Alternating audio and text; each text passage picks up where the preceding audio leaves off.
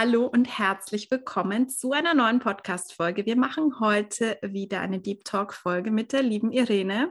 Irene war bei mir letztes Jahr im Human Design Mentoring und seitdem sind wir auch noch in einer super schönen, tiefen Connection, auch immer wieder im Austausch.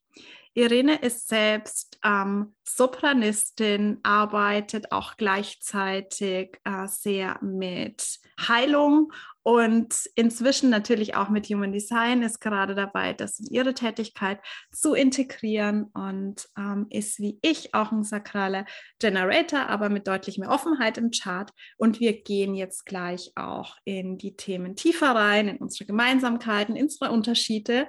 Ich würde nur gerne dir, liebe Irene, erstmal danken, dass du heute hier bist und dir Raum geben, dich selbst kurz vorzustellen, wer du bist und was du so machst. Ja, hallo, liebe Claudia. Vielen, vielen Dank, dass ich hier sein darf in deinem wunderbaren Podcast, den ich ja auch schon eine Weile höre. Und so habe ich ja dann auch zu dir gefunden. Ja, ich kann natürlich über Human Design reden und über mich als Sängerin. Ich ähm, habe immer gerne gesungen und ähm, habe dann tatsächlich auch Gesang studiert. Das war bei mir sehr, sehr offensichtlich, ähm, dass ich das gemacht habe und bin dann tatsächlich auch Sopranistin geworden bin freischaffend, habe mich dann in dem Spezialgebiet der zeitgenössischen Musik vor allem etabliert. Da kann ich meine große Neugierde und auch Vielfalt und Facettenreichtum, auf den wir ja auch noch zu sprechen kommen, wirklich zum Ausdruck bringen. Ähm, podcaste auch, also spreche auch dort. Diesen Podcast habe ich seit 2018, Neue Musik Leben. Und ja, dann habe ich weiß gar nicht, wann ich zum ersten Mal bei Human Design gehört habe. Das kann auch schon 2019 gewesen sein. Und ich glaube, das war eine, eine, eine Reflektorenfreundin. Und ähm, wir hatten aber eigentlich beide nicht wirklich Ahnung, außer dass man das irgendwo nachlesen kann. Und ich glaube, ich habe meins noch nicht mal nachgeguckt, aber wir waren uns ganz sicher, dass ich eine Manifestorin bin, weil weil sie war immer so beeindruckt, wie gut ich Dinge in meinem Leben manifestieren kann. Und wir dachten natürlich, na ja, wenn man Manifesto heißt, dann kann man gut manifestieren. Und ähm, habe dann erst, ich glaube dann tatsächlich 2020 ähm, mir dann die Chart wirklich geholt, habe dann deinen Podcast, andere Podcasts gehört, habe festgestellt, ich bin eine Generatorin kann aber gleich auch noch was zum Manifestieren als Generatorin sagen. Ja. Und ähm, es hat mich aber irgendwie gepackt da, und ich wollte auch wirklich in die Tiefe gehen. Und so habe ich dann den Weg zu dir gefunden, weil es mir eben nicht gereicht hat, sozusagen nur ein Reading zu bekommen oder auch mal zwei Readings, weil jeder das vielleicht auch ein bisschen anders macht, sondern ähm, das, das hat mich schon richtig gepackt. Und es packt mich auch weiterhin. Also ich gucke auch immer wieder, wo und wie kann ich noch dazu lernen, weil eben dieses Human Design geniales, genial beschreibt, auch geniale hm, ja, Anregungen gibt, was ich im Leben vielleicht stimmiger machen kann. Und gleichzeitig sind ja so viele tiefe, tiefe Schichten, die ich erforschen kann, ja. ähm, auf die ich auch, auch, auch richtig Bock habe. Ja, super. Da sprach jetzt schon ein bisschen die sakrale Autorität durch, diese Begeisterung, die dich da einfach hingebracht hat. Und natürlich auch die Tiefe, die wir als Sechser immer suchen. Du bist ja eine 6-2, ich bin eine 3-6. Darüber sprechen wir noch. Vielleicht magst du auch mal für mich ähm, beschreiben, was das mit dir gemacht hat, als du zum ersten Mal dann dein tatsächliches Chart gesehen hast, die ersten Aspekte über dein Design gelernt hast, weil wie ich warst du ja schon sehr lange auf diesem Weg, auf diesem Weg der persönlichen Weiterentwicklung Entwicklung. Du kanntest dich selbst schon extrem gut. Du hast auch schon mit Healing gearbeitet. Was waren so die neuen Erkenntnisse, beziehungsweise was war so der Anfang, der dich da gecatcht hat ähm, an deinem eigenen Chart? Also bei mir war es tatsächlich in, auf vielen Ebenen so, dass es mich eher bestärkt hat. Mhm. Also ich, ich kann jetzt eher so ein bisschen Reverse Engineering auf mein ja. Leben zurückblicken. Ähm, also wenn ich jetzt auch die, die Generatoren betrachte, ich habe immer das Bild auch von diesem, es gibt so eine Duracell-Werbung mit so Häschen, also die dann da so rumhoppeln. Und so komme ich mir eigentlich vor. Ich habe das Gefühl, ich kriege jeden Morgen meine neue Batterie irgendwie ins System geschoben und dann kann ich machen, machen, machen und irgendwann ist halt die Energie weg und dann gehe ich ins Bett und schlafe und am nächsten Morgen geht es wieder los. und also da konnte ich mich auch sehr, sehr wiederfinden, aber natürlich auch dieses mit dieser Begeisterung und ich, äh, ich spüre diese, also wir sollen ja, wir haben ja diese Bauchstimme und wir dürfen die auf Ja und Nein hören und in vielen Fällen ist es bei mir auch sehr klar, sehr eindeutig. Und wenn ich ein Nein habe, ich kann es nicht machen, da kannst du mir irgendwie fünf Millionen ja. in die Hand drücken. Ich würde es nicht tun. Es geht einfach nicht. Da ist so ein großer, also wirklich körperlicher Widerstand oder fast Übelkeit da. Es geht nicht. Wohingegen natürlich, wenn dieses Ja kommt, dann, dann bin ich auch immer erstaunt, was dann alles möglich ist. Ähm, dann sind wir ja diejenigen, die reagieren sollen. Ich habe ja dann gelernt, nein, du bist keine Manifestorin war dann erstmal so ein bisschen, das kann ja gar nicht sein. Und habe aber dann kapiert, natürlich erschaffen wir auch und setzen sehr viel um, also gerade mit unserer Energie. Aber ähm, es ist, funktioniert vielleicht ein bisschen anders. Also ich habe schon festgestellt, dass es sehr gut ist, wenn ich auf Dinge reagiere, auf Menschen, auf Anfragen oder vielleicht auch, dass ich irgendwie einen Artikel, ein Buch lese, ähm, teilweise empfange ich es schon auch in der Meditation. Das funktioniert bei mir auch sehr, sehr gut. Und dann gehe ich in die Umsetzung. Und das ist dann tatsächlich viel mehr im Flow, als wenn ich versuchen würde, was ich aber kaum tue, etwas sozusagen von Null irgendwie auf den Weg zu bringen. Mhm. Und letztendlich, das war eigentlich vielleicht auch eine coole Fügung, ne, dadurch, dass wir letztes Jahr in Corona waren und ich saß dann alleine zu Hause. Ich habe dann sowieso schon wesentlich mehr meditiert als vorher mhm. und habe dann auch als Künstlerin, als Sopranistin in dieser sehr gebeuteten Branche, wo eigentlich keiner auch so richtig wusste, soll ich mich jetzt überhaupt bewerben oder sind die Veranstalter nicht überfordert oder vielleicht genervt? Also ich habe mich eigentlich nicht, nicht mehr beworben und trotzdem waren beide Jahre, jetzt 2020 und 2021, ähm, mit die besten beruflichen Jahre meines Lebens. Und ich habe ja. tatsächlich nur reagiert, wie ich es mhm. ja als Generatorin soll. Und das ermutigt mich natürlich noch mehr, ja, diesem Generatorinnen-Dasein zu folgen. Wo ich es auch schon erlebt habe mit dem Reagieren und ähm, wo das ein Riesengeschenk war. Ich habe ein Projekt in Düsseldorf gemacht in der Wehrhahnlinie. Das ist eine neue U-Bahn-Linie, die sehr schick ist. Und da wurde ich vom Kulturamt angesprochen, ja, können Sie nicht was in der U-Bahn machen? Und ich habe reagiert. Ich dachte mir, ich weiß zwar nicht was und wie, aber warum nicht? Also ähm, habe ich eine U-Bahn-Station bespielt. Das war ein ziemlicher Erfolg. Habe dann die nächste bespielt. Dann kam die dritte. Und dann habe hab ich aber irgendwie so ein bisschen von so Förderern durchgehört, ach, wissen Sie, Frau Kurka, Sie könnten doch einfach noch eine Trilogie machen, schließen Sie das doch ab. Die müssen ja jetzt nicht alle neuen U-Bahnen bespielen. Und von dem anderen Förderer war auch immer so ein bisschen, naja, es muss ja vielleicht gar nicht alles sein. Es hat mich erst irritiert, weil ich eigentlich dachte, nur ich mache jetzt hier irgendwie alle sechs oder sieben Stationen und mache vielleicht ein, ein riesen Event draus. Und dann habe ich tatsächlich reagiert, habe zu meinem Team gesagt, hey, wir machen jetzt eine Trilogie dann lassen wir das mal ein bisschen ruhen. Und das heißt ja nicht, dass wir nicht irgendwann nochmal mit diesem Projekt auferstehen können. Dann haben wir das 2019 beendet. Genial. Ich hätte 2020 im Corona das gar nicht machen können. Ja. Ich bin diesem Impuls gefolgt. Und dann kam auch noch die Tonhalle Düsseldorf, das ist unser größter Konzerthalle in, in Düsseldorf, auf mich zu und auf den Komponisten, ob wir nicht dieses Projekt in einer Version für das große Konzerthaus 2021 machen, was wir gemacht haben. Also, wo ich schon merke, manchmal ist es echt cool zu reagieren, auch nicht zu wissen, wo geht die nächste Tür auf und dann klappt es. Und das ist, ich glaube, das, das können Generatoren, wenn wir wirklich in unserer Energie sind, richtig, richtig gut. Aber ich darf mich darin auch immer wieder üben. Ja, klar, wir alle.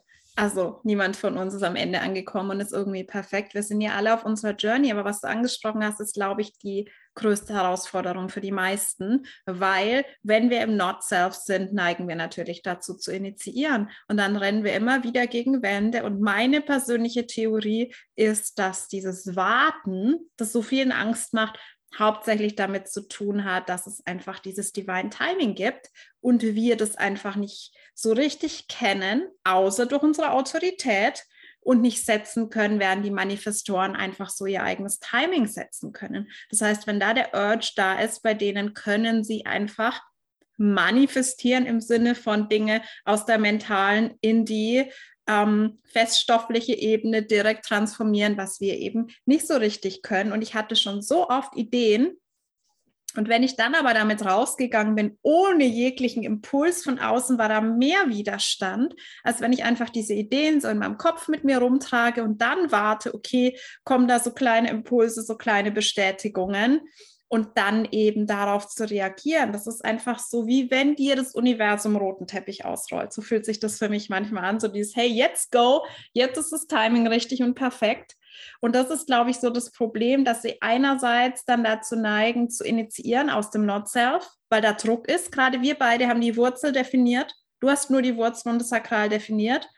Und da ist dann manchmal so dieser Push zu tun, Dinge umzusetzen, wenn dann gerade mal nichts kommt, neigen wir dazu, aus dem Not-Self zu initiieren und sagen, ich muss irgendwas tun, damit irgendwas passiert, sonst wird nie mehr was passieren. Und da ist noch nie was Gutes draus entstanden. Ich war da schon oft, ich habe das schon oft getan, aber meine drei muss ja auch immer failen für die anderen.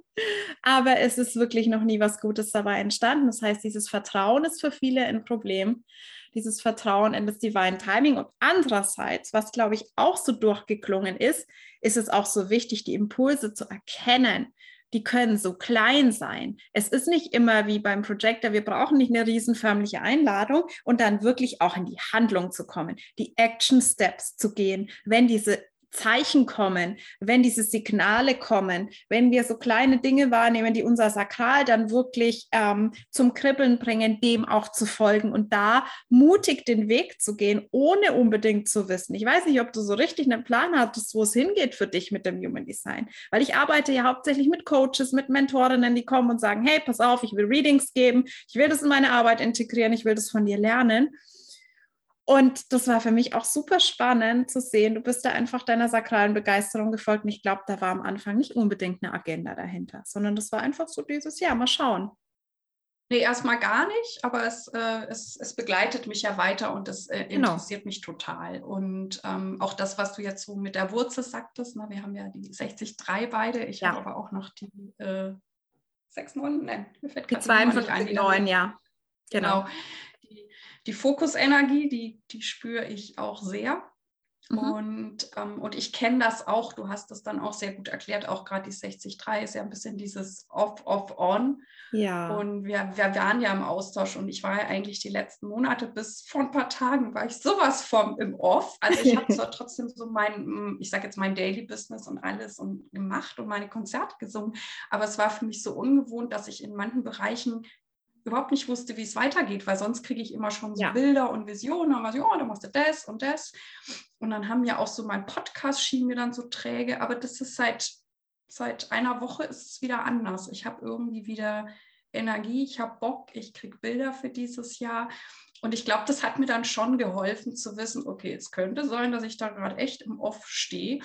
Ja. Und mich zu bemühen, okay, genieß dein Leben trotzdem, ist es alles in Ordnung, irgendwann wird der Schalter wieder umgelegt werden, statt dann da irgendwie, ja, wie du sagst, zu verzweifeln oder jetzt irgendwie auch, äh, sich zu zwingen, irgendwas zu initiieren. Das habe ich dann auch nicht gemacht. Also ich meine, ich habe ein bisschen drüber geredet, über das, wo ich so das Gefühl habe, dass ich stecken bleibe, weil ich ja auch oft, und es ist vielleicht auch dieses Reagieren, dann manchmal im Gespräch irgendwas macht dann doch Klick, ah, ja, dann gehen wir dahin, gucken mal so. Mhm. Und ähm, insofern bin ich da auch ganz froh, dass also diese Zusammenhänge zu kennen, auch gerade mit der Wurzel und dem Sakral, das ja in Kombi echt viel Energie ist. Ja, voll. Und das war für mich, glaube ich, eins der wichtigsten Learnings auch, weil gerade vor Human Design sind also Dinge, die sich für uns vielleicht challenging anfühlen, wie so, wenn wir eben in diesem Off sind, in dieser Phase, wo gerade mal eben, da kannst du pushen, wie du willst, da passiert nichts. Da wirst du quasi so eine, zu einer Pause gezwungen. Und früher hätte ich gedacht, das ist was Pathologisches. Ich hätte den Fehler bei mir gesucht. Ne? Ich habe da irgendwo eine Blockade und ich muss das irgendwie lösen. Und andererseits, unser wirkliches Not-Self erscheint uns oft wie die hilfreiche Stimme, wie zum Beispiel das offene Ego, das danach schreit, hey, du musst dich jetzt beweisen, du musst mal irgendwie, guck mal, was die Kollegin gesagt hat, du musst das auch machen. Das heißt, uns hilft Human Design so sehr einzustufen, was ist eigentlich das, was völlig normal ist, was zu unserer Energie gehört, was wir einfach annehmen können und was ist eben das, wo wir quasi aufpassen müssen, da nicht reinzufallen. Und du hast ja jetzt sehr viele offene Zentren, mehr als ich. Ich habe vier offene Zentren, du hast sieben offene Zentren. Und da ist das Risiko natürlich immer deutlich größer, mehr konditioniert zu sein und mehr in diese Not-Self-Themen zu fallen. Aber du hast ja einfach schon so viel innere Arbeit gemacht. Ähm, Vielleicht kannst du da noch mal drauf eingehen, inwiefern diese Themen für dich noch eine Rolle spielen, beziehungsweise ähm, wie du das eben wahrnimmst, weil ich glaube, dass wir nur so richtig unsere Strategie und Autorität leben können, wenn wir so einigermaßen schon mit diesen Not-Self-Themen aufgeräumt haben und da nicht komplett drin hängen also ich kann jetzt so über mich sprechen, ich weiß ja, es nicht, ob mich genau. die Strategie und Autorität einen da rausführen kann. Ähm, es war bei, bei, mir tatsächlich so, und ich vermute, dass ich das irgendwie intuitiv mal wieder richtig gemacht habe, dass ich mich mhm.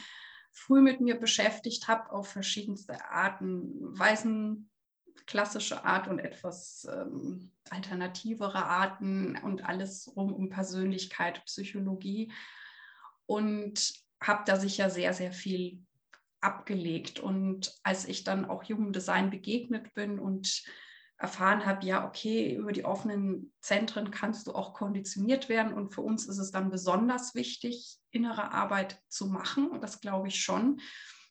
Aber dadurch, dass ich das schon so viel gemacht habe, wobei ich nicht sagen will, dass da nicht irgendwie auch noch das ein oder andere sich zeigt, habe ich eigentlich immer dieses was manche sagen, na, das ist so vielleicht auch belastend mit den offenen Zentren und mhm. da wirst ja konditioniert und es ist ja nichts Verlässliches. Und für mich war es immer eher so, dass ich halt dadurch auch diese unglaubliche Intuition in alle Richtungen hatte und für mich auch die, gerade die offenen Zentren auch wirklich die Tore zur Weisheit oder zur All-Eins-Heit sein oder so ist und ich sehe die eher als Riesengeschenke in meiner Chart. Also die, die ja. ähm, haben mir eigentlich von Anfang an überhaupt keine Angst gemacht. Manchmal denke ich mal, hm, nehme ich sie vielleicht nicht ernst genug, aber ich sehe das wirklich als, als große, große Geschenke. Und ähm, ja, wenn ich jetzt so über einzelne spreche, ähm, ne, du find, wir haben ja uns ja auch viel über die Kehle oder über die offene Kehle ausgetauscht. Und ich habe ja eben diese offene Kehle. Und natürlich ist es so, dass ich manchmal vielleicht ein bisschen unsicherer bin beim Sprechen. Ich, ich würde jetzt auch nicht sagen, dass ich so ein, ein mm, ganz vielleicht so ein einheitliches Sprechen habe, dass ich schon hm. auf Umgebung oder so reagiere. Und ähm, mir fällt es schon auf, wenn Leute auch wie du ähm, definiert sind, da ist irgendwas ist noch klarer und fokussierter. Also so, mhm. so, so, nehme ich das wahr. Irgendwas ist vielleicht auch weniger suchend als bei mhm. uns. Und gleichzeitig, gerade ne, wenn ich jetzt auch so meinen Beruf angucke und wenn ich auch gucke, als kleines Mädchen war ich ja extrem schüchtern, habe ich ja noch irgendwie so leise gesprochen, dass ich immer nur von allen irgendwie angeschrien wurde. Ich möge lauter reden. Also ich war wirklich da sehr, sehr kleines Mäuschen und habe da dann schon so über die Musik, also ich bin sehr früh auf die Bühne auch, schon so im Kindergarten und so immer, wenn es Hauptrollen gab, hatte ich die und bin da voll aufgegangen. Ähm, dass ich schon glaube, dass mir diese offene Kehle für diese vielseitige Musik, die ich singe, für diese abwechslungsreiche Musik. Also ich bin ja auch schwerpunktmäßig in dieser zeitgenössischen Musik und die hat sich vor allem in den letzten seit 20 Jahren unglaublich aufgesplittert. Also dort gibt hm. es lustige Sachen, es gibt Crossover-Sachen, es gibt sehr meditative Sachen, es gibt schräge Sachen. Also es ist wirklich eine riesen Bandbreite. Und das war auch irgendwann der Grund, warum ich da rein bin, weil ich gemerkt habe, ja, Mozart-Opern singen ist auch schön, aber ich konnte mir nicht vorstellen, sozusagen ein ganzes Jahr lang irgendwie nur Mozart und Händel zu singen. Also ich wusste, das ähm, würde mich langweilen. Hm. Und ich finde die Kombi viel schöner und in der neuen Musik ähm, gibt es halt immer wieder neue Herausforderungen und Überraschungen für mich. Und das passt halt viel mehr. Und ich habe halt das Gefühl, ich kann dann auch wie so ein Gewand in jede Rolle oder jeden musikalischen Stil reinschlüpfen. Und das macht mir halt ähm, große, große Freude und natürlich jetzt auch zum Denken, okay, ich kann auch sprechen, ich kann auch podcasten. Es kann sein, dass ich mir dann eher so diese, dass ich mich vielleicht eher mit der Podcasterin Irene verbinde, aber es funktioniert. Mhm. Und mich hat auch schon mal jemand aus dem Human Design gefragt, ob, ob ich denn dann zum Beispiel Probleme hätte. Ich habe ja auch viele CD- und Funkaufnahmen gemacht, in solchen Kontexten aufzunehmen, wo ich jetzt kein Publikum habe. Aber das geht bei mir auch sehr gut. Also ich weiß nicht, mhm. mit wem ich mich verbinde oder ob ich mich dann eher mit dem großen Ganzen. Also ich nehme auch Räume sehr stark wahr. Wenn ich auf einer Bühne stehe, habe ich das Gefühl, verbinde ich mich mit dem ganzen Raum. Und das ist dann, glaube ich, wieder diese Offenheit. Und mittlerweile weiß ich das sehr zu schätzen, dass ich da vielleicht auch ein bisschen wie ein Chamäleon sein kann und das mag. Und ich glaube, bei vielen dieser offenen Zentren, auch jetzt beim offenen Selbst, was bei mir auch total zutrifft, ich habe einen riesen unterschiedlichen Freundeskreis, wo vielleicht keiner zum anderen passt. Und das einfach dann auch anzunehmen, also gar nicht zu versuchen, mm. ich muss jetzt so sein oder eine klare Richtung haben, sondern ähm, zu sagen, ja, ich bin doch halt vielseitig. Mein Freundeskreis ist so. Ich singe tausend verschiedene Arten. Ich lege mich jetzt nicht fest. Und mhm. ähm, letztendlich fand ich das dann auch sehr befreiend, ähm, durch diese offenen Zentren zu sagen, ich darf auch so sein und ich muss mich nicht festlegen oder muss nicht, ne, wie ein definiertes Ego, immer eine feste Meinung haben. Ich kann mich halt in alles total gut reinfühlen, das ist auch eine Qualität. Ja. Und ähm, ja, es ist halt anders. Es ist, ist, eine andere, wahrscheinlich Sicht auf die Welt oder, oder Lebensqualität, aber ich kann ja auch nur, und das gelingt mir auch im Frieden mit dem sein, wie ich die Welt sehe. Und natürlich ist es spannend, sich dann auszutauschen, wie andere die Welt sehen, die anders definiert sind. Ja, super spannend, gerade wenn du von dieser Befreiung redest. Das ist ja irgendwie so mein Thema immer noch. Deswegen heißt der Podcast jetzt ja auch so, diese Liberation, diese Liberation, diese Befreiung dadurch wirklich ähm, sich selbst so anzunehmen, wie man ist. Und das ist so lustig, weil ich dieses Gespräch immer wieder mit meinen Klientinnen habe in der letzten Zeit, die Geschenke zu sehen in offenen Zentren, nicht immer nur oh, meine offenen Zentren und oh mein Gott und keine Ahnung weil das sind eigentlich auch, gerade wenn ich mit Coaches, Mentorinnen arbeite, die Zentren, die uns am ehesten zeigen, okay, wo liegen deine intuitiven Geschenke, wo kannst du deine Klientinnen am tiefsten fühlen, was ist eigentlich das, wie du arbeitest, in welche Richtung es geht, statt zu sehr nur auf die definierten Zentren zu gehen. Deswegen ist es, ist einfach eine Dualität. Es gibt diese Lichtfrequenz, es gibt diese Schattenfrequenz. Und wenn wir aber zu sehr im Schatten sind, dann schaffen wir es nicht. Ne? Dann schaffen wir es nicht, die als Geschenke zu sehen. Dann sind wir einfach zu sehr wenn wir da irgendwie gar nicht diesen Taschenlampenschein drauf richten können und diese Bewusstheit nicht haben, dann sind wir da drin total gefangen. Bei mir war es ja früher der Solarplexus. Also ich habe ja auch nicht mit allen offenen Zentren gestruggelt, aber wirklich, das hat es mir einfach unmöglich gemacht, meiner sakralen Autorität zu folgen, weil ich so stark in diesem People-Pleasing war, in diesem, oh mein Gott, ich muss das machen, was die anderen von mir erwarten, sonst gibt es Konflikte, sonst gibt es Stress, wenn ich Nein sage, oh mein Gott, das halte ich nicht aus. Deswegen, ich war da so drin gefangen, dass ich, obwohl ich sehr selbstreflektiert schon immer war, überhaupt nicht gesehen habe, weil ich einfach so tief in diesem Thema drin war. Das heißt, ich habe da auch echt jemand anderen gebraucht, Personen im Außen, die mir das gespiegelt haben. Das war dann natürlich auch, da können wir gleich auch nochmal drüber reden, um meinen Saturn Return herum mit ungefähr 30, wo die Sechser ja nochmal einen ordentlichen Shift erleben. Ähm, für mich als 3-6 war dann natürlich ist immer noch ein bisschen mehr Chaos, glaube ich. mehr ähm, Adventure, mehr ausprobieren.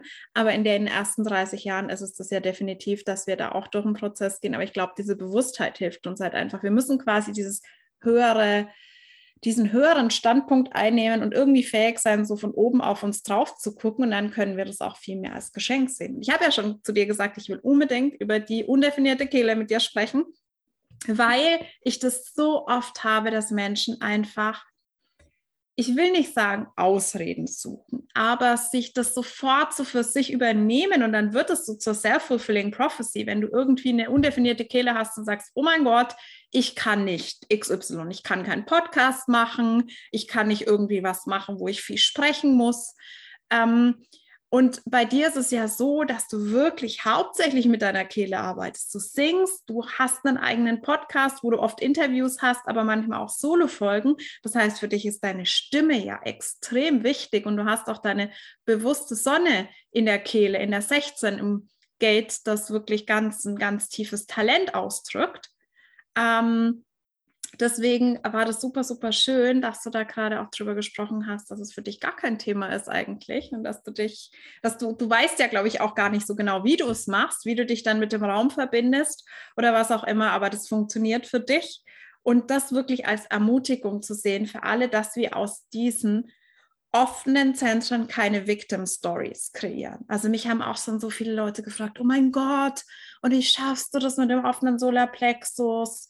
Ähm, mit Klientinnen zu arbeiten und saugst du das nicht alles auf. Und das ist zum Beispiel für mich überhaupt kein Thema. Das war für mich noch nie ein Thema, interessanterweise. Ich bin besser geworden. Ähm, inzwischen, ich kann die krassesten Emotionen halten, ohne große Probleme, ohne dass das irgendwie auf mich übergreift. Mm, ich hatte ja eher die Probleme in anderer Richtung, ne? im Privatleben zu sagen, hey, darauf habe ich keine Lust ähm, im Privatleben mal einen Konflikt auszuhalten, auch so im beruflichen jetzt mal zu jemandem Nein zu sagen, wenn es sich nicht allein anfühlt, aber jetzt, dass ich, keine Ahnung, Emotionen so krass übernehme, dass es mich selbst verletzt oder fertig macht, das war zum Beispiel für mich noch nie ein Thema. Also manchmal projizieren wir auch so ein bisschen auf diese offenen Zentren, machen die irgendwie so zum, zum ähm, ja, kriminalisieren die so ein bisschen und kreieren daraus wieder eine Victim Story. Ja, weil ich ja ein offenes G-Center habe, kann ich nicht XYZ. Und weil ich eine offene Kehle habe, kann ich keinen Podcast machen und was auch immer. Deswegen ist es, glaube ich, ganz, ganz wichtig, dass wir eben die auch als Geschenk sehen und aber auch na, für uns in die Exploration gehen und schauen, ist es wirklich eine Limitierung oder ist es für mich einfach auf meine Art und Weise doch möglich. Also ich glaube auch, wenn man sich jetzt, ich glaube, wir haben uns da ja auch manchmal ausgetauscht, wenn man sich jetzt wirklich die Charts von Sängerinnen, egal ob aus dem mhm. Pop oder aus dem Klassikbereich anguckt oder meinetwegen auch irgendwelche Redner, Coaches, Speaker, wie auch immer, äh, das wird, das ist ja sowieso 50-50. Also hm. ne, die, die Kehle ja. ist ja ziemlich halbe halbe verteilt, also wer definiert und wer offen ist. Und das ist auch in dem Bereich so. Also es mhm. ist nicht so, dass nur die einen oder nur die anderen diesen Beruf ausüben. Und natürlich wird die Chart das prägen, wie ich das dann auslebe, ob ich vielleicht eher einen ähm, ja, ich sage jetzt einen festeren Ausdruck habe oder einen, einen statischer, mhm. dass, dass das immer irgendwie gleich ist oder ob ich eben mehr so vielleicht auch als Chamäleon in die Rollen reingehe. Und für mich war es auch immer sehr einfach, äh, weil du auch das mit den Emotionen sagst, ähm, auch, in, äh, auch wenn ich Bühne, also so ähm, Opernbühne, also so richtig mit Rollen und Schauspiel gemacht habe, dass ich auch immer in, ich sage, in sehr schwierige Charaktere gut rein konnte. Mhm. Ähm, und das, das war für mich auch immer wie ein Kleid anziehen, Kleid ausziehen. Und das haben immer Leute sehr bewundert, weil manche meinten, du, wenn ich mich jetzt, keine Ahnung, mit der Rolle einer Selbstmörderin oder ich eine Vergewaltigung erlebt habe oder wirklich auch schlimme Sachen, dann, dann hat die das dauerhaft mehr beschäftigt. Und bei mir war das immer mm. rein, raus, rein, raus. Ich habe das vollkommen glaubwürdig abgeliefert, aber danach war ich raus aus der Nummer. Und ich glaube, das hat vielleicht auch was mit diesen offenen Zentren zu tun und bei dem, ich meine, dieses äh, Emo-Center, das ist ja das, was, wo ich zugebe, dass mich das auch derzeit am meisten herausfordert. Jetzt mhm. gar nicht mal, also ich, ich bin mit mir vollkommen fein, dass ich offen bin, würde es auch nicht ändern wollen. Ähm, habe oder kann, kenne das People-Pleasing auch, aber ich denke, es, es geht. Und ich merke, wenn ich jetzt ja auch irgendwie in einer Beratung, in einem Coaching bin, da kann ich schon mit ähm, auch Gefühle, also ich kann den Raum sehr gut halten und kann auch die Gefühle halten. Wo es mich dann eher herausfordert, ist, wenn es dann noch näher stehende Personen wie mhm. Familie, Partnerschaft sind, die dann auch ein definiertes, äh, oh, ja. definierten Solarplexus haben. Und wenn die dann in ihrer Welle unterwegs sind, da fällt es mir dann schwerer, den Abstand zu wahren. Da bin ich noch dabei, das zu lernen.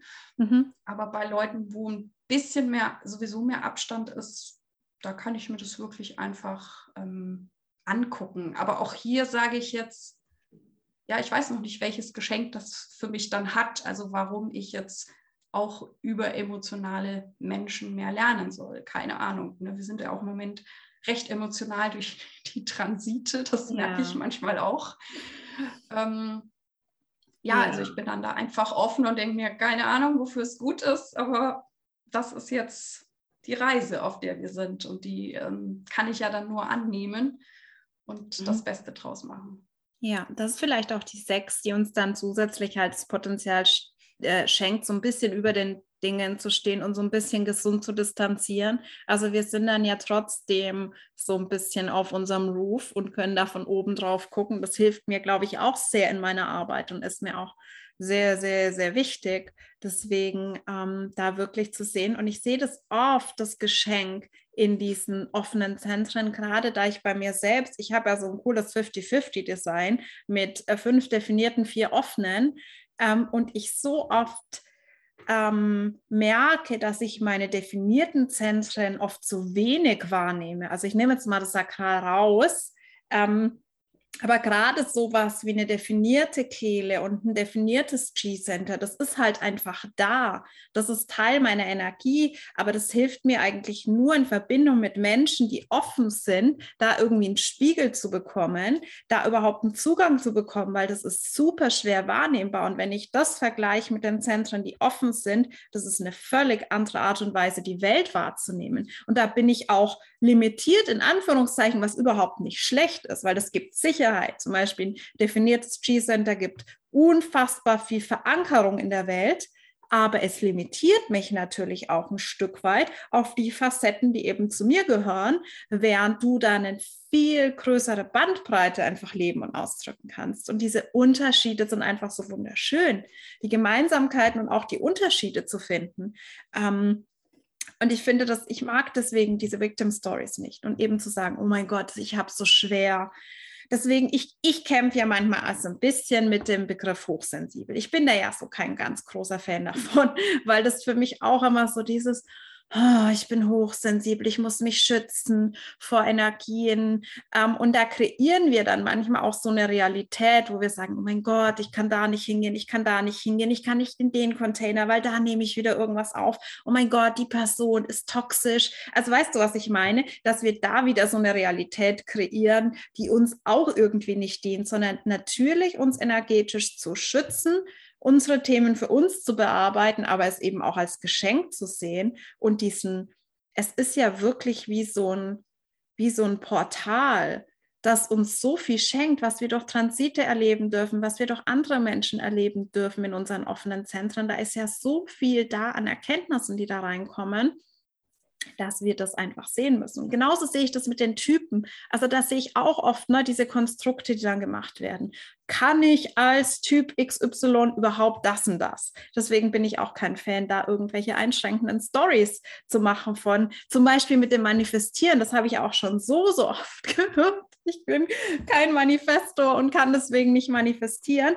Ähm, vielleicht magst du dazu noch mal was sagen, weil du hast ja gesagt, ich kenne dich, für mich bist du eingeordnet auch unter diese Kategorie wirklich Manifesting Champions, so irgendwie, weil du immer so ganz locker erzählst, so, ach ja, ich habe mir wieder das und das manifestiert und so voll in diesem Vertrauen bist, weil gerade so viele eben Generators Projectors, glaube ich, damit strugglen, oh mein Gott, ich muss warten.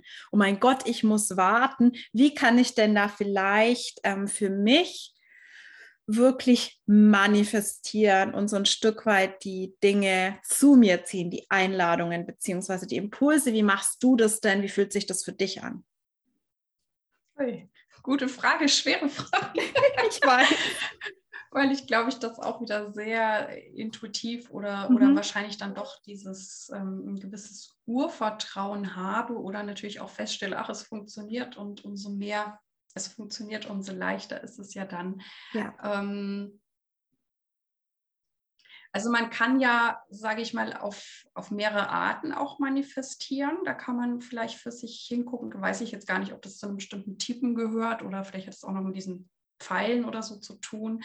Ich verwende sogar beides. Also es gibt mhm. einmal dieses, wo ich nur so eine Intention habe und ich muss das gar nicht bis ins letzte Detail. Ich schicke einfach nur irgendwie diesen Gedanken ab und freue mich dann, wenn das dann irgendwann sozusagen auf die Erde plumpst. Manchmal bin ich auch sehr konkret, dass ich das wirklich irgendwie auch aufschreibe bis ins letzte Detail oder auch manchmal, als ich meine erste Speech mal gegeben habe, also so TEDx-Talk-mäßig, da habe ich mir dann diesen Auftritt tatsächlich aufgeschrieben und der war mm. dann später genauso, wie ich es mal aufgeschrieben habe. Ähm, also wie gesagt, da kann man gucken, brauche ich es eher präzise oder reicht es, so ein, so ein Gefühl zu haben? Und dann ist natürlich die Frage, kann ich mir das wirklich vorstellen? Und wenn dann noch irgendwelche Ja-Aber-Stimmen kämen, da sollte man dann nochmal irgendeine Form von innerer Arbeit machen, weil die können das natürlich blockieren. Und im Prinzip lässt man es ja einfach nur los und man muss gar nicht jetzt jeden Tag dran denken was ich auch manchmal habe, ist tatsächlich, dass, äh, wie, da habe ich das Gefühl, das fühlt sich für mich umgekehrt an. Ich weiß aber nicht, ob das nur eine Wahrnehmung ist, wo Infos zu mir kommen. Mhm. Und so tritt es dann aber auch genau ein. Also mhm. da weiß ich immer gar nicht, wer hat das jetzt eigentlich erschaffen. Ja.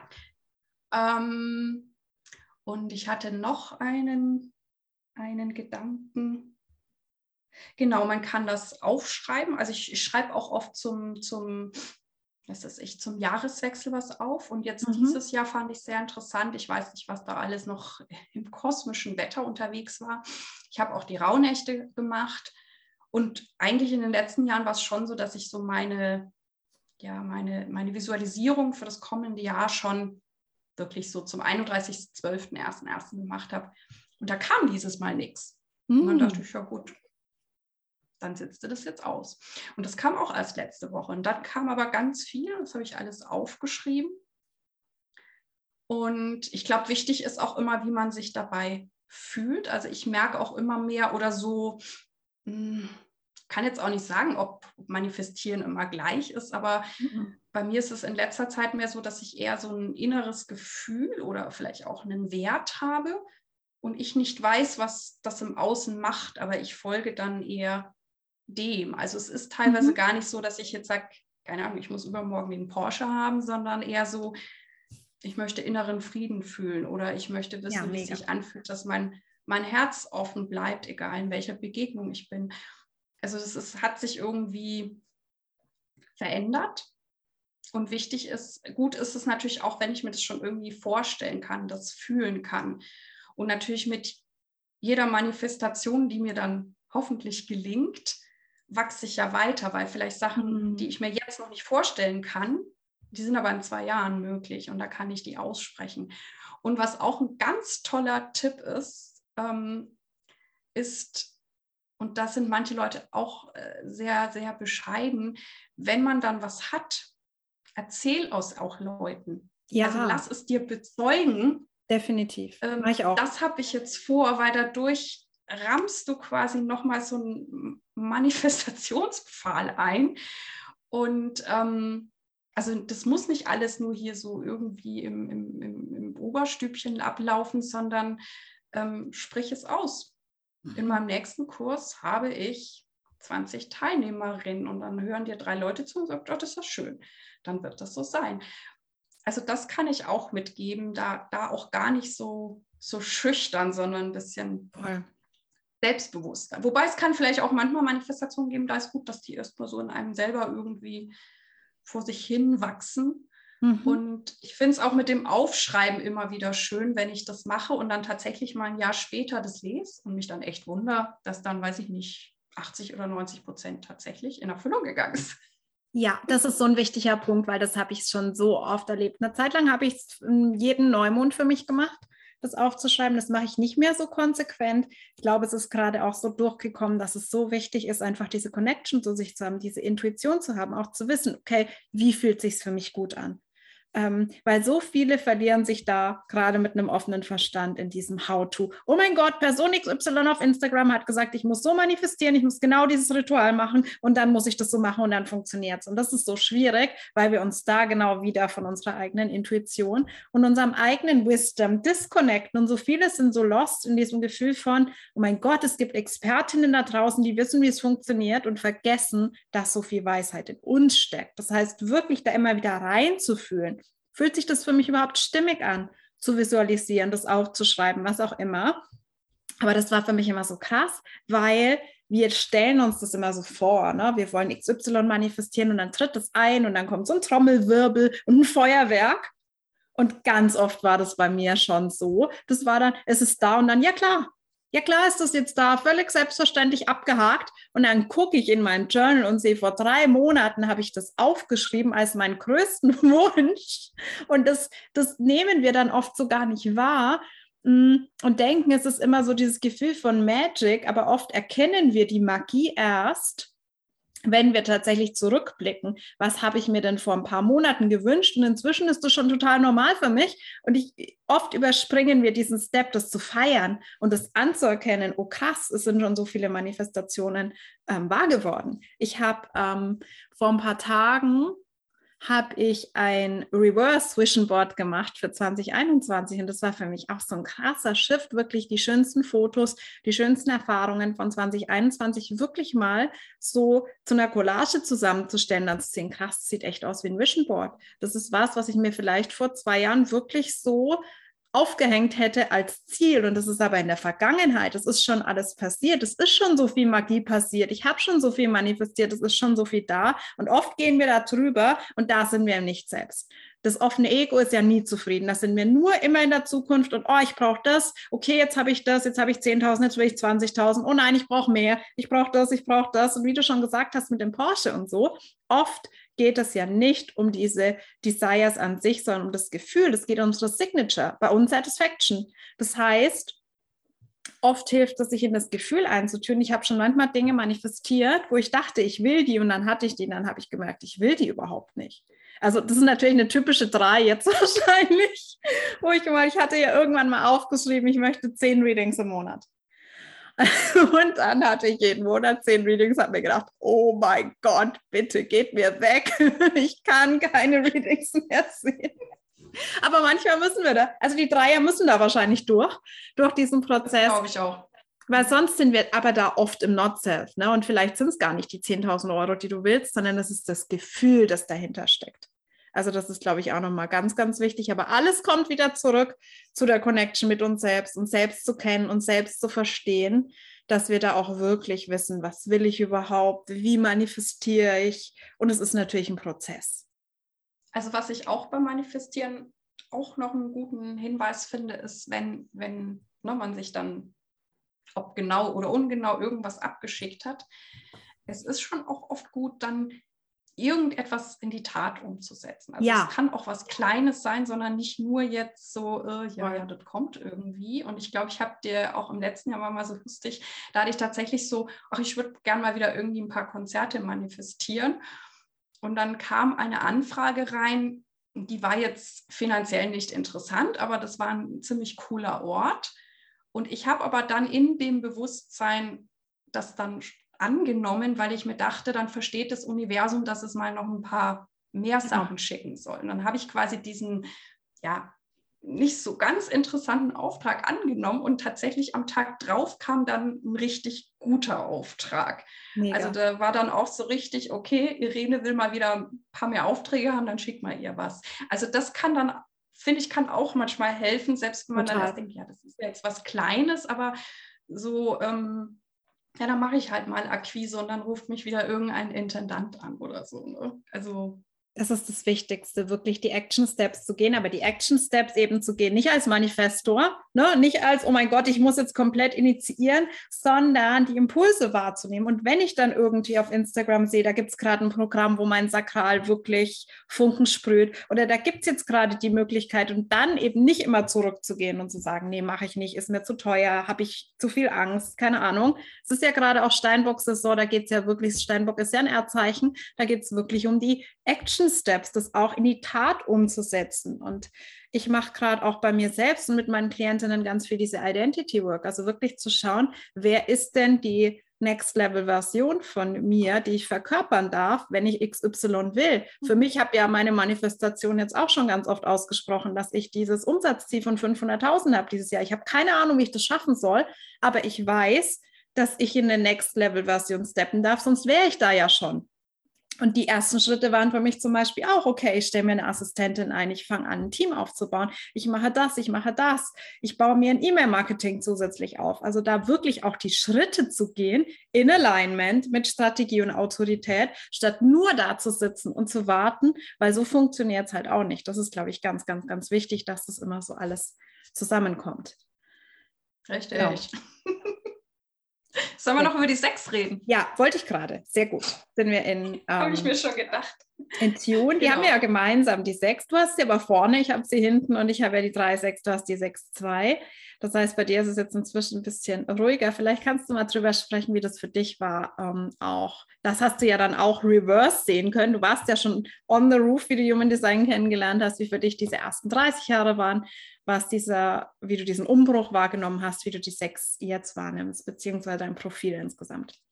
Also ich kann sagen, dass ich die Profile an sich ganz großartig finde. Hm. Also die habe ich mir irgendwie auch schnell oh ja. merken können und bin auch oft, wenn ich Menschen begegne, überlege ich schon immer, was könnten die oh ja. sein. Also das fasziniert mich immer sehr. Und ähm, ja, ich kann mich auch in der 6.2 sehr wiederfinden. Ähm, die Sechs ist ja die mit dem etwas dreigeteilten Leben. Erst mhm. lebe ich ja ein bisschen wie du, wie eine Drei. Auch Trial and Error, aber auch ein bisschen Frust. Mit 30 steige ich ja dann aufs Dach und gucke mir alles schön mit Distanz an. Und zum Chiron darf ich noch ein bisschen hin, aber ist auch nicht mehr so lange. Da darf ich ja wieder vom Dach runter. Und da habe ich auch großen Respekt vor oder denke mir auch mal schauen, was ich bis dahin noch löst und integriert, weil ich das natürlich auch gerne ja, in Frieden und würdevoll machen möchte. Ich aber auch schon, und diese Bilder zeigen sich mir dieses Jahr, dass auch dieses Rollenvorbild, was ich ja als Sex bin, das wird wohl auch ganz viel leiten, was bei mir so beruflich kommt und hm, kommen wird. Ja. Das spüre ich sehr, sehr stark.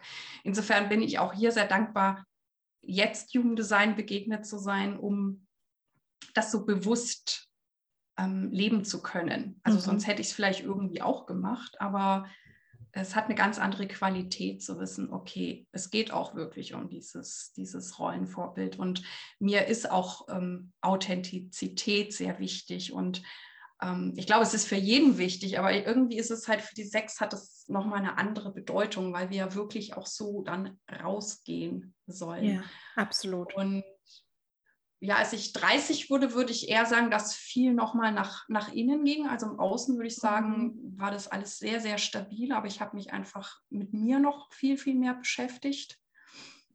Und ähm, das ähm, mit äh, 40, also die Uranus Opposition, die habe ich dann deutlicher gespürt, weil das hat auch zu einer privaten Trennung geführt, die für mich erstmal schlimm und schmerzhaft war, aber die, wie das manchmal so Krisen an sich haben, das größte Wachstum mir gegeben haben.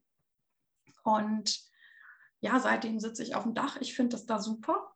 Also, ähm, wenn ich jetzt die Option hätte, da zu bleiben, würde ich die auch annehmen. Aber mhm. da ich weiß, dass das nicht so ist, ähm, ja, schaue ich eben, dass ich da meinen Frieden finde und was richtig Gutes draus mache, bevor ich dann wieder vom Dach heruntersteige. Ähm, ja, was kann ich sonst über Sechsten sagen? Also ich glaube, dieses, dieses Rollenvorbild oder so eine natürliche Autorität, das kann ich auch bestätigen. Also ich hatte schon mhm. mit 15 Jahren meine ersten Klavierschüler. Das, das, das war für mich immer irgendwie zu unterrichten oder irgendwas. Stimmt. Da habe ich überhaupt nicht drüber nachgedacht. Also ja. das war so, so selbstverständlich und auch, dass die Leute zu mir gekommen sind. Also mhm. dass auch Eltern mir ihre Kinder geschickt haben und ich sich denken, ja, was soll denn da dieses junge Mädel bei uns? Das war überhaupt nie, nie ein Thema. Und ähm, interessant ist natürlich dann die zwei, die ja bei mir unbewusst ist und die ist jetzt, glaube ich, durch das Corona oder auch durch das Wissen um die zwei noch bewusster, weil ich ja, wie gesagt, habe mich da auch mehr zurückgezogen, mehr meditiert. Das passt ja gut zur zwei, die ja so ein bisschen Eremit, Einsiedlermäßig. Also ich brauche auch meinen Rückzug, definitiv. Mhm. Und ich stehe da auch immer mehr dazu. Ähm, und es gibt mir dann Kraft oder gibt mir eben diese Impulse, die da irgendwie zu mir kommen. Und gleichzeitig hat mir sehr geholfen, das hast du mir auch so schön erklärt, dass die zwei ja so ein Naturtalent ist in vielen Dingen. Und ich merke halt auch, dass ich Dinge irgendwie einfach mache mhm. und es eigentlich nicht erklären kann. Und deswegen genau. wäre es für mich gar nicht so einfach, jetzt auch irgendwie eine Assistentin einzuarbeiten, weil ich mir erstmal überlegen muss, wie machst du das? Weil ich, ich habe keinen, keinen, wie sagen manche haben ja so Jahresplaner oder irgendwas. Ich weiß mal, ah ja, da musst du den Pressekontakt kontaktieren, da musst du das machen, das. Ich mache das irgendwie aus der Lameng heraus und alle sind immer ganz faszinierend, wie ich das, das fällt mir dann einfach ein an dem Tag. Aber ich glaube, das ist diese zwei. Ja, das ist die zwei. Nicht, jetzt ist es irgendwie sechs Wochen vorher, jetzt musst du die kontaktieren. Also so denke ich gar nicht. Das fällt mir dann ein, oh ja, da machst du mal das. Und, und gleichzeitig, wenn natürlich mal was nicht klappt, ich was Neues lerne und es nicht sofort kann, da werde ich ja fast aggressiv. Das kennt die zwei dann nicht. Wieso kann ich das nicht? Kann auch sonst alles. Und, und ich glaube, so, wenn wir auch drüber sprechen, ne, über 6.3, ich merke halt, du, und ich bewundere das total, dass du total in dieses Erfahrung machen gehst. Mhm. Und, und um manche Erfahrungen komme ich ja auch nicht drum herum. Aber ich glaube, ich bin da manchmal doch mehr so, ah, lass mal die anderen machen. Ah, da habe ich ja. den Shortcut, den, den, übernehme ich dann, aber ich, ich muss da jetzt nicht irgendwie durch den Sumpf steigen oder so. Also ich bin da ein bisschen bequemer. Ne? Ich bin aber auch gut, wenn ich Leute coache. Also ich ähm, zeigt denen auch immer das größte Potenzial oder, oder bin auch genau. gut drin, wenn es jemand annehmen will, quasi die Abkürzung zu zeigen. Voll. Will aber nicht immer jeder haben. Nee. Und, und trotzdem bewundere ich das total, wenn jemand sich, diese dreien sich einfach so reinschmeißen können und auch so furchtlos sind und sich denken, ja, so what? Und ich immer so, boah, das ist mir viel zu anstrengend. Nein, nein, ja, das ist so lustig, weil du selbst das gar nicht so wahrnimmst, wenn du so drin steckst. Also teilweise wirst du auch einfach in den Sumpf geworfen. Also es ist oft, ehrlich gesagt, gar keine bewusste Entscheidung. Und oft sind so Prozesse, wo ich vorher das gar nicht so richtig weiß. Also wo mir gar nicht bewusst ist, dass ich da irgendwie Angst haben könnte. Bei anderen Dingen habe ich durchaus Ängste, aber manchmal da einfach so ein bisschen naiv einfach da mal mache und dann merke, oh mein Gott, okay, dieses Learning, da fällt dir irgendwas auf den Kopf, buchstäblich. Mir sind schon immer, wie ich Kind war, öfters mal Dinge spontan auf den Kopf gefallen. Also das ist einfach so ein Dreierding, ohne dass ich was getan hätte. Mhm so fühlt sich das manchmal an und das ist so lustig. Ich habe so ein lustiges Beispiel, was ich, ich habe so eine ganz komische Angst, die wahrscheinlich keiner nachvollziehen kann. Ich habe Angst, ähm, steile Berge runterzugehen, runterzulaufen, jetzt ohne mich irgendwo festhalten zu können, weil ich da so Angst habe, irgendwie quasi die Kontrolle zu verlieren, auszurutschen, dann den ganzen Berg irgendwie runter. Das ist für mich so eine Angst.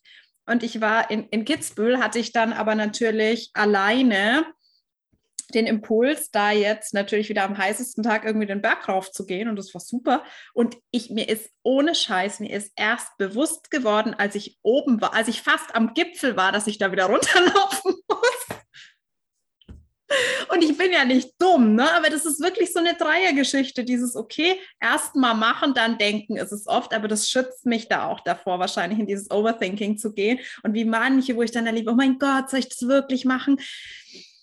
Das ist halt einfach, du, du, wenn mich mein Sakral dahin zieht, dann, dann mache ich das, dann probiere ich das aus und inzwischen kann ich das auch total wertschätzen, was ich schon für Erfahrungen gemacht habe. Da war natürlich auch viel Schmerz dabei. Ich muss sagen, dass sich die drei für mich sehr viel sicherer anfühlt, seit ich den Aspekt auf dem Roof habe, seitdem meine Sechs äh, mir dieses Fundament gibt. Seitdem sind es normalerweise nicht mehr so die krassen Erfahrungen, die extrem schmerzhaft sind, muss ich sagen. Also viele denken, bei der 3 ist dann nie Schluss, aber es ist tatsächlich eine andere Qualität. Es ist eher so dieses, manches funktioniert, manches funktioniert nicht. Klar, da ist Frustration, das sind mal irgendwie so Dinge, wo du das Gefühl hast, du bist fünf Schritte zurückgegangen, aber es ist es ist durchaus, also da habe ich bei mir einen extremen Shift gemerkt, dass es nicht mehr so die ganz krassen Dinge sind, sondern eher so auf dem Level von Adventure. So fühlt sich auch an. Und natürlich ist das dann auch, wo dein Sakral dich automatisch hinzieht.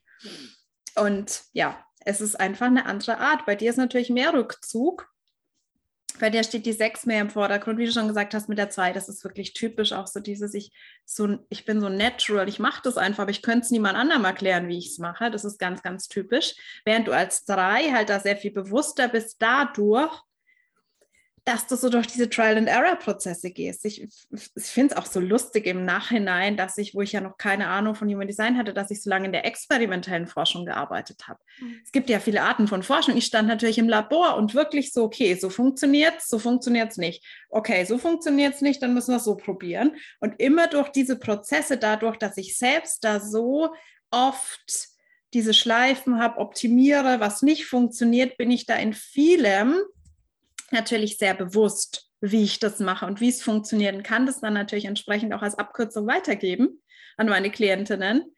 Die müssen nicht, ich habe letztes Jahr, keine Ahnung, 100.000 Euro in Weiterbildung investiert und ganz, ganz viel davon hat mir in irgendeiner Art und Weise Learnings gegeben und die kann ich dann natürlich aber auch weitergeben, dass nicht jeder, nicht jeder ist dafür hier, ne, in alles reinzuspringen, aber wir sind da halt irgendwie dafür da, wir wir Dreier. Diese, diesen Ausblick auf dem Dach genieße ich schon auch, ne? wie du vorhin sagtest. Ich kann halt immer sehr schnell hm, so aus der Vogelperspektive oder das Großganze.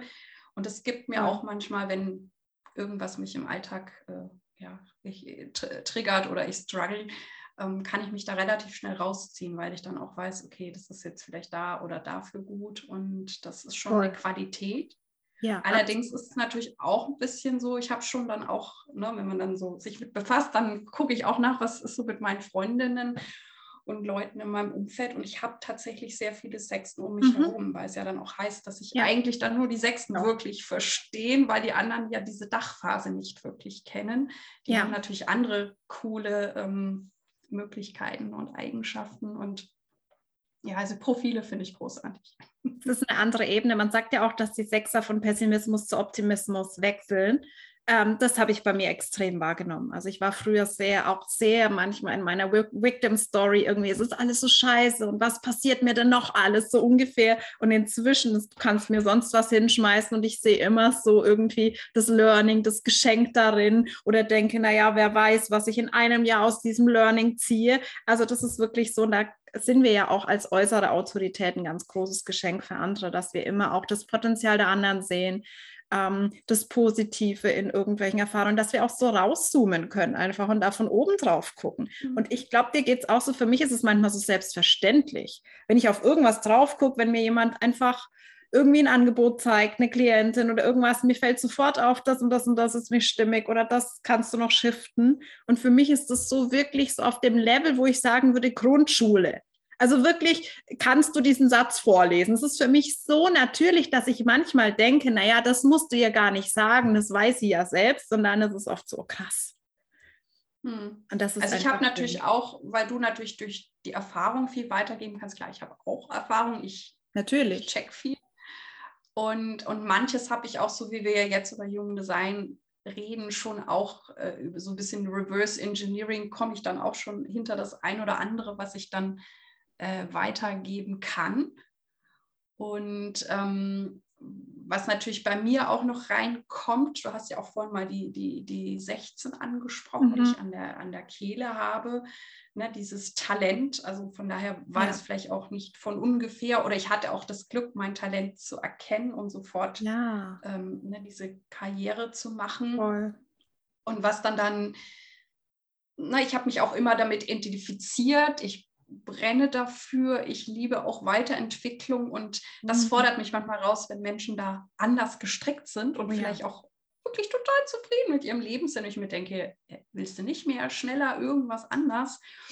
Und dann kommt ja noch hinzu, und da, da hast du mir auch geholfen, dass ich ja diesen Kanal 18 habe. Ich nenne ihn ja immer diesen Fehlerkanal. Also das ist so ein Kanal, ich nehme ihn so wahr, du kommst halt auch irgendwo hin und du siehst immer sofort, wo irgendwas nicht stimmt. Du meinst das Gate, ne? Ich glaube, den ganzen Kanal hast du nicht, aber das Gate ne, in der Mails, die 18, ja. Ich habe, genau, oder, oder wenn Leute mir was erklären und ich merke, nee, die verhaspeln sich da irgendwie, das ist nicht stimmig. Ja. Ähm, das checke ich halt sofort. Und da habe ich aber lernen dürfen, ist natürlich cool mit dem Talent, weil mich das natürlich dazu bringt, auch immer besser zu werden. Mhm. Wenn ich ja auch bei mir dann erkenne, okay, das und das ist nicht. Und da hat es mir halt geholfen, dass du mir dann gesagt hast, das ist ein Projektorkanal und ich bemühe mich jetzt viel mehr und das funktioniert super, mich fragen zu lassen. Mhm. Wenn die mhm. Leute was wissen wollen, dann darf ich ihnen das dann sagen. Aber vorher waren die dann immer konsterniert, weil ich ja meistens auch schon wieder wahrscheinlich ein Kombi mit dieser sechs, zehn Schritte weiter war, die sich dachten, was will die jetzt von uns? Und dann ja. haben die mir vielleicht ein Jahr später gesagt, ja, du hast damals recht gehabt, aber ich war noch nicht so weit.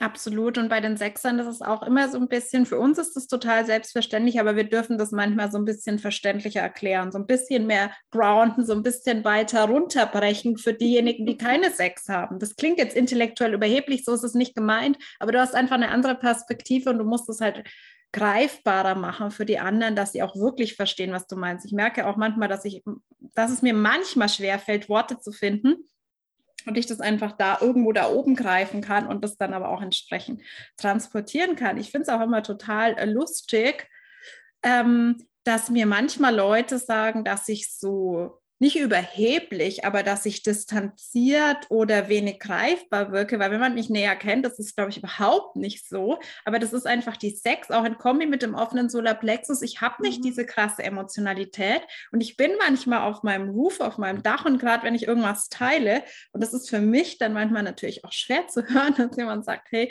ich, du wirkst auf mich irgendwie so distanziert, was ich ja gar nicht bin.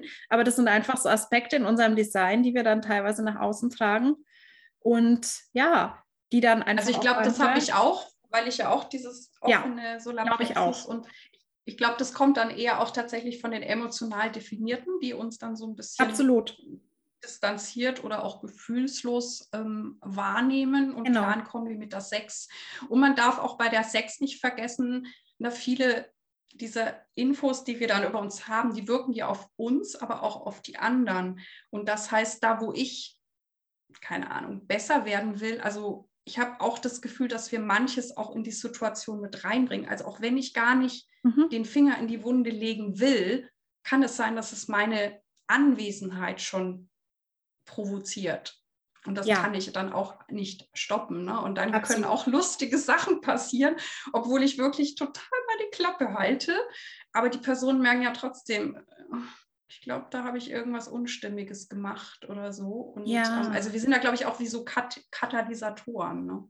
Absolut. Also und wir haben ja auch einfach so eine energetische Frequency. Bei mir ist es einfach so krass, die Transformation. Und das ist auch so, wenn man in meine Gene Keys guckt, ist es dann auch so mit Gate 50 und so noch so wirklich diese Beschreibung, dass ich quasi wie so ein ein Feld der Transformation aufmachen. Das sehe ich so, so oft bei meinen Klientinnen. Einfach, wenn die in meiner Welt sind, transformieren die. Und da passieren Dinge in ihrem Leben. Da passiert wirklich tiefgreifender Wandel. Das steht in meinem Astrochart, das steht im Human Design Chart überall, im Kanal der Mutation natürlich dass das einfach so ein Thema ist. Ähm, ich glaube, du hast ja auch gesagt, du hast in letzter Zeit nochmal durch dein Incarnation Cross auch einiges erkannt, nochmal über dich. Vielleicht magst du da noch ein, zwei Sätze dazu sagen, beziehungsweise auch mehr und auch vielleicht, weil ich glaube, da strugglen viele damit, mit diesem, was kann mir mein Incarnation Cross denn noch zusätzlich irgendwie über mich sagen und inwiefern kann mir das dann noch helfen, mein Design zu verstehen. Also mir hat es sehr geholfen, aber wie gesagt, ich finde vieles bei mir eigentlich äh, sehr, sehr stimmig. Mhm. Ähm, das Inkarnationskreuz ist sicher auch was, also klar hilft es auch, mich zu verstehen, aber das Inkarnationskreuz ist was, wenn, wenn ich halt im Einklang mit mir bin oder mehr nach meiner Strategie, nach meinem Design lebe, kommt es sowieso durch. Ja. Und das andere genau. ist, dass es ähnlich wie mit den roten Linien im jungen Design, dass die anderen das vielleicht sogar schon sehen, bevor ich das raffe. Mhm. Weil das ja irgendwie durch mich durchschimmert. Ne? Es kann sein, dass ich erstmal eher nur meine schwarzen Kanäle so fühlen kann und das andere ist Niemandsland. Und ich habe ja das Inkarnationskreuz der Identifikation. Ähm, da gehört einmal dazu, und das kann ich sehr gut, das mache ich in Projekten, da hast du mich auch darauf hingewiesen, dass ich wahnsinnig schnell weiß, welche Leute die richtigen für ein Projekt mhm. sind und die zusammenbringen. Und ich kriege dann auch die Gelder zusammen und alles. Also das ist immer super im Flow, dass ich da auch irgendwie wie im Fingerschnippen irgendwie die richtigen Leute, die richtigen Ressourcen habe. Und ja, es passt natürlich zu diesem Talent, zu der Sängerin und natürlich ist ein künstlerischer Beruf ein Beruf, wo man sich identifizieren muss. Also ich hm. glaube nicht, dass man diesen Beruf anders leben kann. Ich kann nicht sagen, ich tue so, als wäre ich Geiger. Also äh, ja, dann mach es bitte als Hobby oder so. Aber also das, und das ist auch für mich so normal. Und das wirkt natürlich auch in beide Richtungen, weil wenn ich merke, dass Leute nicht so begeistert sind oder selbst wenn die, was ist ich, irgendwie einen neuen Mann kennengelernt haben und mir das nicht begeistert erzählen oder ich merke, die sind jetzt verliebt, dann denke ich, was ist denn da los? Warum, warum, sind die, warum sind die nicht begeistert? Das ist doch irgendwie jetzt ein cooler Typ, die hatten eine coole Zeit. Und das ist, glaube ich, auch so dieses Inkarnationskreuz, ja. dass wir halt sofort eigentlich auf alles und jeden oder wir wollen halt dann auch sehen, okay, die Eltern führen irgendwie eine glückliche Beziehung. Das ist das, was ich erwarte, egal mhm. ob ich mhm. das als Kind bekommen habe oder nicht. Also immer wieder diese Identifikation mit Beruf oder auch mit anderen Rollen, die ich in meinem Leben einnehmen kann.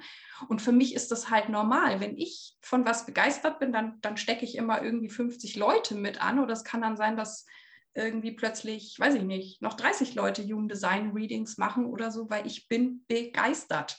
Ja. Und es ist natürlich für mich ähnlich wie mit anderen Aspekten dann so unverständlich, wenn Leute irgendwie das nicht haben, weil sie halt irgendwie ein komplett anderes Design haben, andere Stärken. Mhm.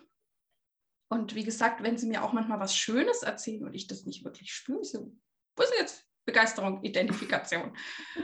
und, und gleichzeitig fühle ich mich in dem Ding ziemlich, ziemlich wohl. Aber mir ist natürlich bewusst, wie ich eben sagte, die Sachen dienen uns, aber wir können natürlich auch mit unseren Kanälen, Profilen Inkarnationskreuz die anderen triggern. Ne? Und dann Total. können die auch gucken, okay, kann ich auch so begeistert sein wie die Irene? Kann ich mich auch identifizieren? Sollte ich das? Oder ist, passt das nicht zu mir? Oder ist mein Lebensweg anders? Oder hm. ist das hm. eigentlich cool und ich, ich äh, kümmere mich noch nicht genug um mich? Also ne, wir, wir sind ja immer in Interaktion und ich habe so das Gefühl, dieses Human Design wirkt halt in- und auswendig. Ja, absolut, absolut. Und wie du schon gesagt hast, es ist ja so eine Gesamtstory im Chart. Ne? Ich kenne jetzt auch ähm, andere Typen mit dem gleichen Manifestoren, zum Beispiel mit dem ähm, Left Angle Cross of Identification. Das ist ja ganz anderes. Da ist nicht diese sakrale Begeisterung so im Mittelpunkt. Bei dir gehört dann halt untrennbar die sakrale Begeisterung zu der Identifikation. Für die sieht Identifikation vielleicht ganz anders aus. Das heißt, es ist immer die Gesamtstory in unserem Chart. Wie leben wir das? Was sind unsere Kanäle, die wichtig sind?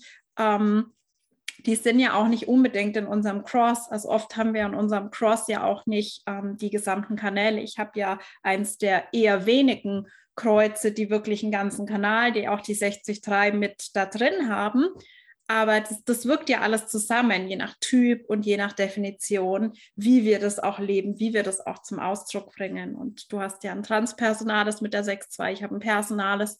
Da geht es ja wieder eher darum, ums Vorleben, um meinen Weg zu gehen und dadurch andere wieder mit reinzuholen. Und dann haben wir noch unsere Motivation und alles. Du hast ja am Anfang schon gesagt, es gibt endlose Tiefen, die wir da erkunden können. Ich glaube, das Wichtigste ist einfach, dass wir da starten beim Verkörpern, beim Fühlen, bei Strategieautorität, weil sonst ist alles darin eine Gefahr, uns irgendwie im Verstand zu verlieren. Und äh, Verstand ist immer not self.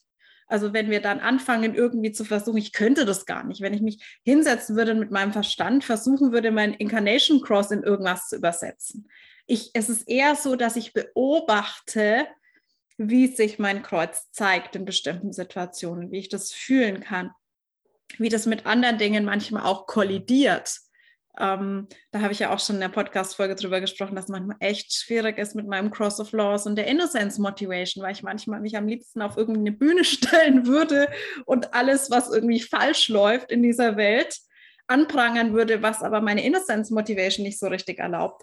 Also das sind tiefere Reflexionen, die eigentlich nur dann zielführend sind, wenn du schon relativ gegroundet bist in Strategieautorität, würde ich sagen. Gibt es jetzt, liebe Irene, irgendwas, was wir noch nicht besprochen haben, was du jetzt irgendwie noch wichtig findest zu sagen? Ich glaube, dass wir sehr viele richtige und wichtige und schöne Sachen besprochen haben. Und mhm. äh, ich fand es ein sehr schönes Gespräch. Mhm, sehr, sehr schön. Vielleicht magst du noch mal kurz sagen, äh, inwiefern man bei dir Human Design Angebote buchen kann. Ich werde es natürlich auch in den Show Notes verlinken, aber was da gerade deine aktuellen Angebote sind, damit die Hörerinnen bei Interesse auch auf dich zukommen können. Genau, also ich habe auch ein, ein Grundreading im Angebot. Dann gibt es ein etwas fortgeschrittenes, wo ich aber empfehle, es erst zu machen, wenn man das Grundreading gemacht hat und, und vielleicht auch schon eine Weile damit gelebt hat. Mhm.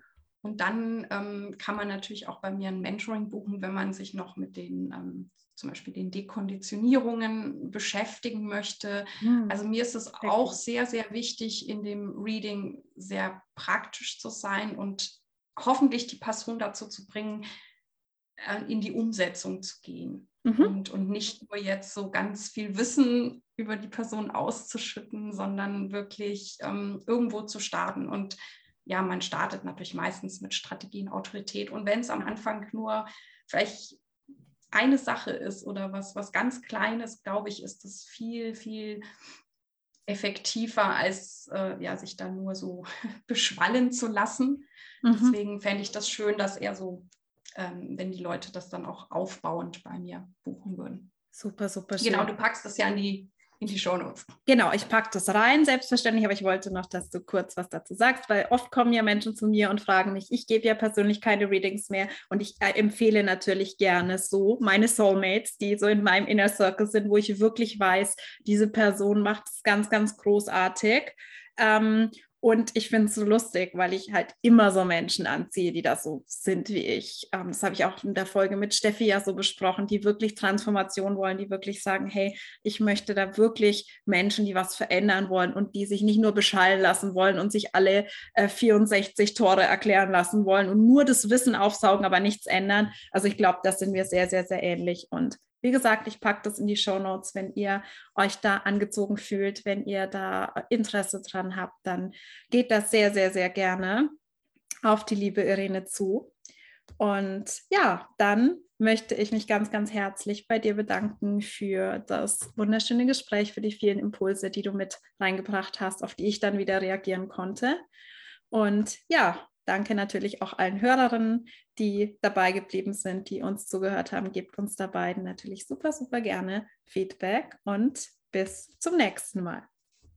Vielen, vielen Dank. Ich fand es sehr Dank. schön, dass ich hier mit dir so ausführlich sprechen durfte und ja, dass du mir diesen Raum gegeben hast. Und einen lieben Gruß an alle Hörerinnen und Hörer. Super, sehr schön.